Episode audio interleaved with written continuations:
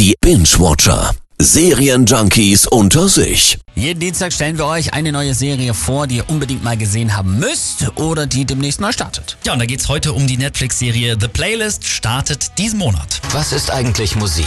Technisch gesehen ist es eine Aneinanderreihung von miteinander verbundenen Tönen, die im Inneren des Menschen eine Reaktion auslösen. Aber sie ist so viel mehr. Es geht um Musik, das ist schon mal sehr gut, aber es geht auch um eine Erfindung, die es der gesamten Musikbranche und auch allen Radiosendern am Anfang sehr schwer gemacht hat. Genau, The Playlist zeigt nämlich die Geschichte von Spotify. Ein total legaler Streaming-Anbieter. Ja. Das ist ja echt unglaublich. Du bittest um etwas, das unmöglich ist. Niemand unterzeichnet einen Deal, der kostenlose Musik einschließt. Keine Frage, Spotify hat den Musikmarkt revolutioniert. Ich habe jetzt trotzdem so ein bisschen die Befürchtung, dass da auch ein bisschen abgekultet wird zu doll.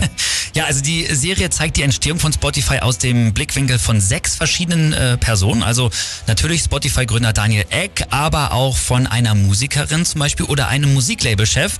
Und Kern der Serie werden vor allem halt die ganzen Probleme sein, die es am Anfang da gab. Die Musikindustrie war Anfang der 2000er Jahre ziemlich ratlos und machtlos gegenüber halt diesen illegalen Download-Plattformen. Kennen wir ja alle Kazaa oder auch Ja. Pirate Bay. Und Spotify-Gründer Martin Eck, der hat damit Spotify eben eine Lösung angeboten, die am Anfang aber niemand ernst genommen hat. Ich glaube, dass das eine gewaltige Marktlücke ist. Weil keiner in Verbindung mit Pirate Bay gebracht werden will, macht niemand eine gute Musikseite. Du willst dich mit denen anlegen? Musik für alle. Man muss dazu aber auch sagen, es gibt ja nach wie vor viel Stress darum, dass Spotify den Künstlern zu wenig Geld zahlt. Wird das auch thematisiert? Naja, also die Branche äh, hatte damals nicht wirklich eine andere Wahl. Die Beatles, Led Zeppelin und Co., die haben ja auch noch lange dagegen gehalten und waren eben nicht bei Spotify, aber mittlerweile ja schon.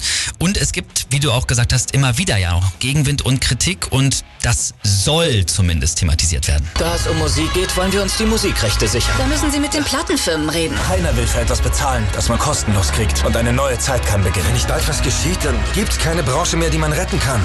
Eine schwedische Erfolgsstory, Engelhardt. Gibt es denn eine Empfehlung für The Playlist von dir am Ende? Also auf den ersten Blick gefällt mir die Serie aus mehreren äh, Gründen ganz gut. Die ist nämlich mit sechs Episoden wieder recht kurz. Die Erzählweise aus diesen verschiedenen Perspektiven, bei denen dann auch teilweise direkt zum Zuschauer gesprochen wird, kennen wir ja zum Beispiel aus, aus Fight Club. Ne? Ja. Finde ich sehr geil und außerdem, wer mag nicht gerne so eine typische Underdog-Story? Natürlich. Erinnert mich sehr auch an den Film The Social Network. Ne? Ja. Bin ich mal gespannt. Und äh, da wir als Radio bewiesen haben, dass wir durchaus auch neben Spotify bestehen können, bin ich auch nicht sauer. Das wird wohl funktionieren, denn solche Sachen hier wie Queen, die gibt's immer noch auch hier und nur bei uns. Hier ist Bohemian Rhapsody.